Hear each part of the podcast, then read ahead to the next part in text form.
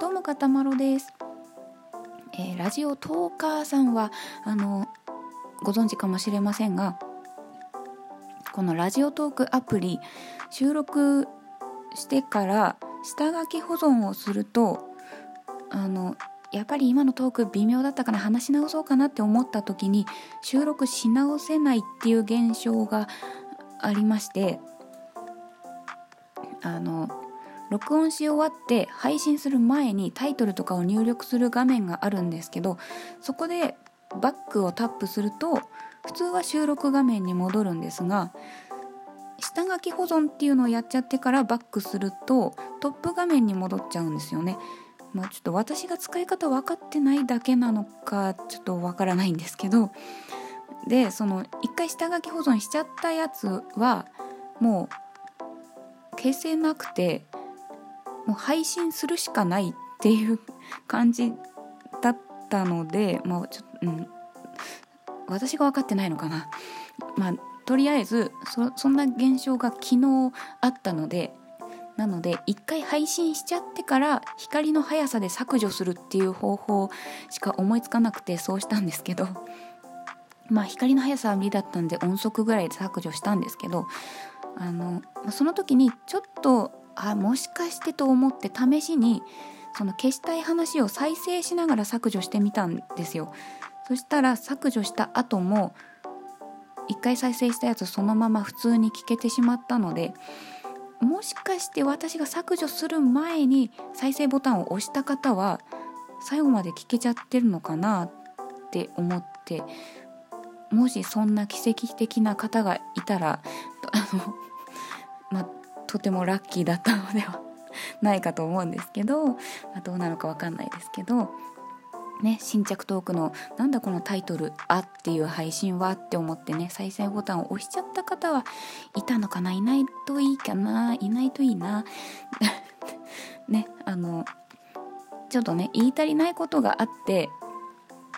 ちょっと一つのトークにまとめちゃいたいなと思って収録し直しちゃったんですけどまあその削除しちゃしちゃったやつの方があの喋りながら検索してたりとかしてまあ今となればそれがその方がライブ感があって面白かったかもしれないんですけどあのまあその検索している感じがねちょっと何て言うのかなダラダラしてるというか間延びしちゃってる感じで、まあ、話し足りなかったっていうのもありまして。でまあその幻の回で高校の先生の話をしたんですけど、まあ、消しちゃったんでその話をしていこうかなと思うんですよ。ね、学校の先生ってみんななんか一人一人個性的で独特なキャラじゃありませんでした？あのでね特に私の場合は高校と専門学校の先生がいろいろ強烈だったんですけど本当ね本当だったら話したいんだけど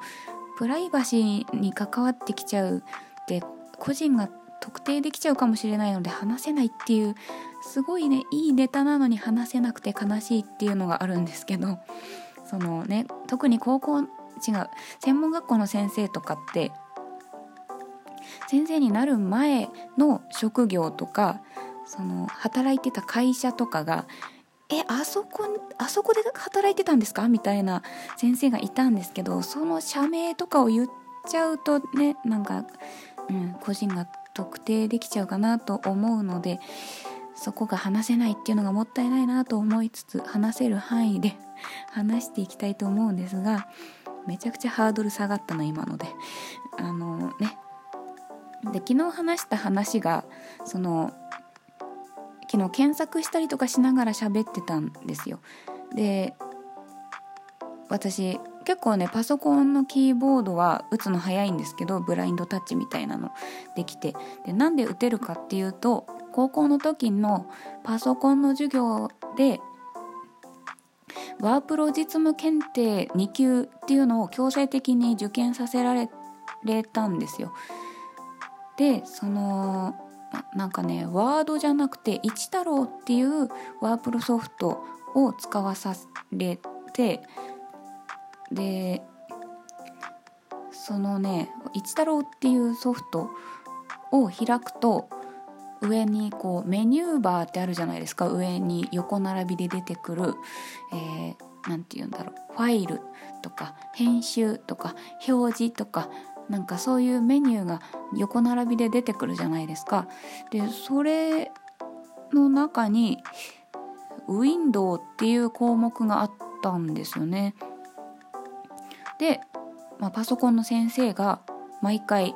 毎回授業で「あのはいじゃあ一太郎開いて」って言うんですよ。でみんな一太郎のソフトを立ち上げるんですけどでそうすると今度先生が「はいじゃあウィンドウ開いて」って言うんですよ。ウィンドウってって思うんですけど毎回毎回ウィンドウ開いてって言われて、まあ、生徒はクスクスしながらも誰も指摘しないでウィンドウをあの開いてたんですけどだからねその頃の記憶ってね消えないですよね。大人になった今でもあの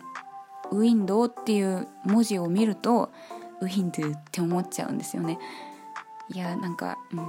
誰も指摘しなかったっていう。ほんとねうちの学校誰も指摘しないでクスクス笑ってる感じなんですよね。なんていうのかな。あのね数学の先生も独特だったんですけど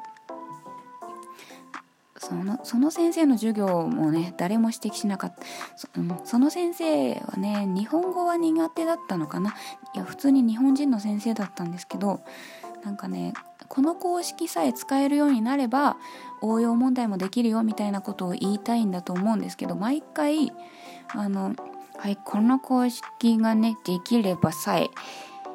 応用問題も解けるようになりますみたいなこと言ってできればさえってなんだよって思いながら、まあ、誰も指摘しないででその言葉を使う頻度が割と高くて毎回のように言っててうん、不思議な先生だなと思ってたんですけどであんまりね表情とかこ声とか顔に表情が出ないちょっと不器用な感じの先生だったんですけど あるある日なんかそんな先生がちょっとピリピリしたムードを漂わせながら教室に入ってきたんですよ。でまあ、授業開始と同時に黒板に突然三角を書いてでその机が並んでる座席順に生徒を一人一人指名していって「はいこれここはサインコサインタンジェントどれ?」って聞き始めたんですけど生徒たちはざわざわしながら「え？何？どういうこと?」って言いながら刺された生徒は「分かりません」って言って先生はねまあ怒りますよね。なんでわかんないのかな？はい次の生徒。はいこれはサインコサインタンジェントどれ？わかりません。なんでわかんないのかな？はい次の生徒。とか言って全員の生徒を指名して生徒たちは誰も何も指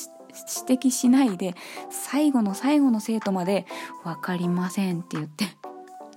先生はもうねブチギレ状態ですよ。なんでわかんないの？ってなった時に最後の最後の生徒が「先生それまだ習ってないんですけど」って言って先生もね「えー、言ってよ」みたいな感じになるわけですよ。まあでもねすごいピリピリムードを漂わせてすごいキレ気味に「これはこれはみたいな感じで聞かれたら生徒たちも何も言えねえっていう感じであのね誰か言えばよかったんだけど私も分かりませんって言ってしまいました。本当ね今考えればね指摘すればよかったんだけどね。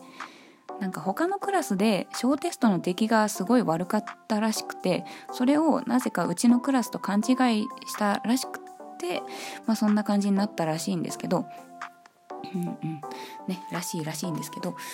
ねあのそんなこともありました。まああとはあれかな。英語の先生可愛い若い女の先生がいたんですけど新婚の先生でで指輪を中指につけてて先生なんで中指につけてんですか？それ結婚指輪じゃないんですか?」って言ったら「うんそうなんだけどねあのね夕方に指輪の指輪屋さんに行ったんだけど指輪屋さんってなんだよ」って思いながら指輪屋さんにね夕方行ったんだけどなんか先生むくんでたみたいでなんか朝つけたらすごいゆるゆるだったのみんなも夕方はむくむから指輪を買う時は午前中がいいよって教えてくれました。うん、でなぜかね結婚指輪を中指につけているっていう先生もいました あとはあれだな専門学校に行った時は、まあ、デザイン学校だったのでカメラの授業があってまあまあまあカメラ関係ないんだけどカメラの先生が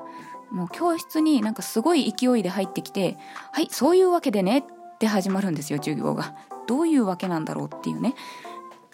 なんか割とねツッコミどころの多い先生が多かったですね。おっと選挙カーが来た。入ってしまうかな。選挙カーの声が入ってしまうかな。は